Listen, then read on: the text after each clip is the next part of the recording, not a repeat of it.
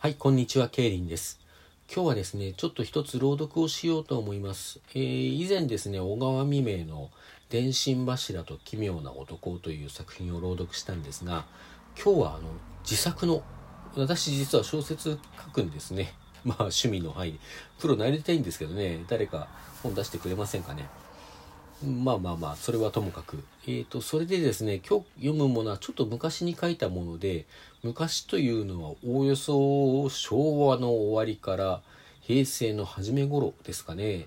えーまあちょっと年がバレる感じで、まあすでにバレてるかもしれませんが、えーっと、でですね、その時代に書かれて、かつこれ電話を扱ってる、電話について何か書いてあるものなので、あのー前提としてるのが宅電なんですね。自宅の電話。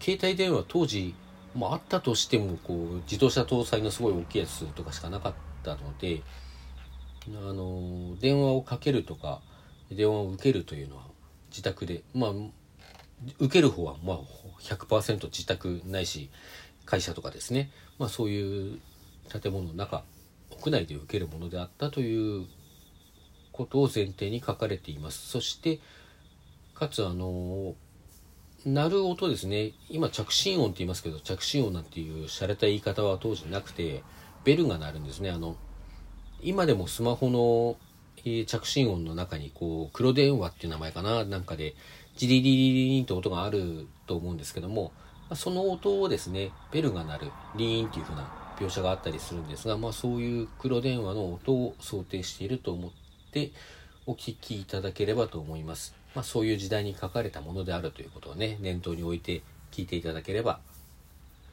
と思います。はい、それでは5秒後、5秒 ,5 秒後ぐらいに始めます。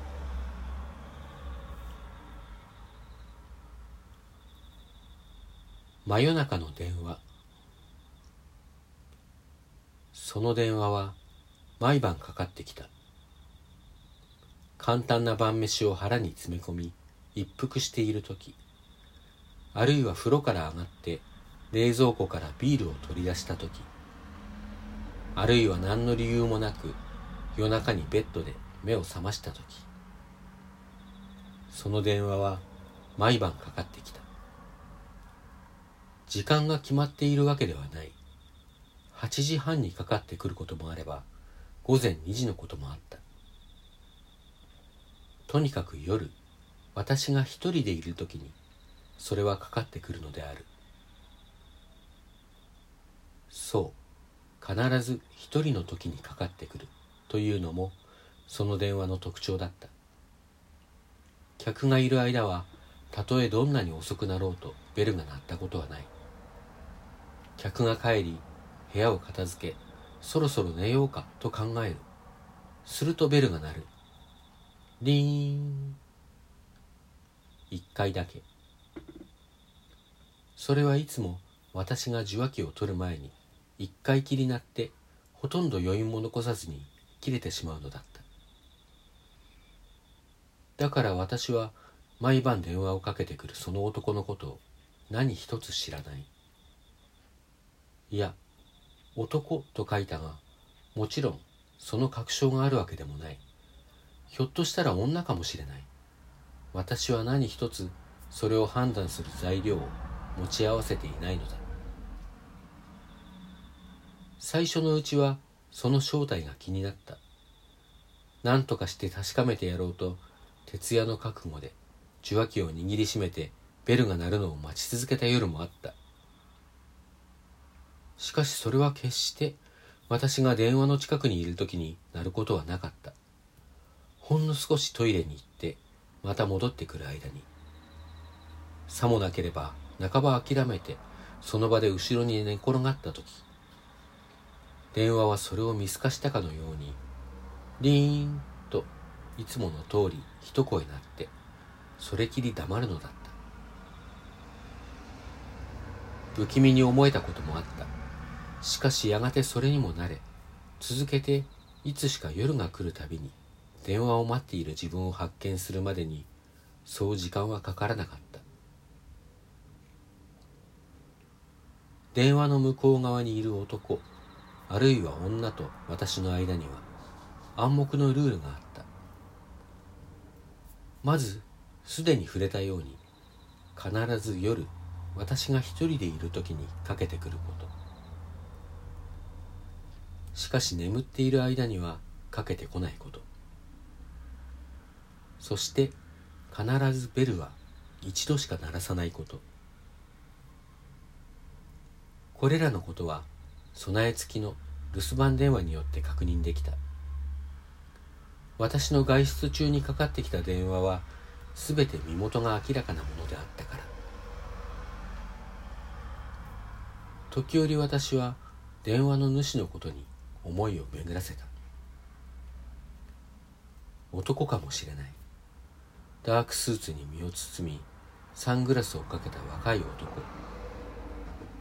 昼間は近所を散歩するのが日課で仕事と呼べるものは何も持っていない。子供が漠然とそう呼ぶ意味でのお金持ちなのだ。そうして夜は手のひらでブランデーグラスを温めながらダイヤルを回す機会を伺っているのだ。あるいは女かもしれない。無数のシワの中で目だけを鋭く光らせる。空恐ろしいほどに年老いた老婆。彼女はもう随分前に死んだ夫の仏壇に線香をあげた後でおもむろに電話に向き合うのである。あるいは少年あるいは少女またあるいは化粧の濃い商売女。私の空想はほとんど無限の広がりを持ち飽くことなく私を楽しませた。長いこと電話を受けながら私は誰にもそのことを話したことはなかった。会社の同僚にも時折会って食事をする恋人にも親兄弟親戚の誰にも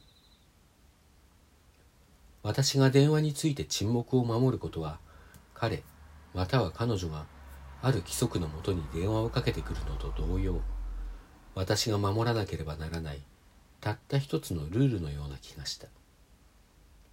それなくして私のただ一度だけ鳴るベルを聞く楽しみはその主に思いを馳せる楽しみは成り立たないのだった。しかしその晩待ち続けた私にとうとう電話はかかってこなかった。なぜだ？そう言葉より思うより先に大きな不安が私の胸を覆った。そんなわけはない。私は胸の内で必死に叫んでいた。そんなわけはない。彼が電話をかけてこないなんてそんなことがあるわけはない。いやあってはいけない。そうだ。きっと本当はまだ夜は終わっていないのだ。だから電話がかかってこないのだ。きっと夜が終わる前に電話は鳴るに違いない。そうだ。きっとそうなのだ。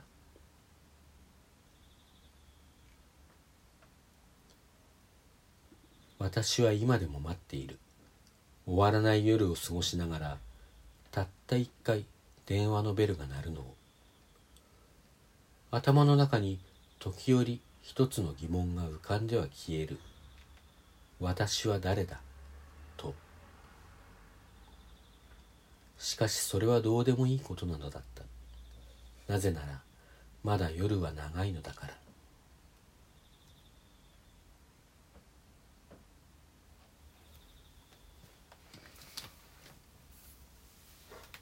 はい以上です。いかがでしたでしょうか？それではまた明日。さようなら。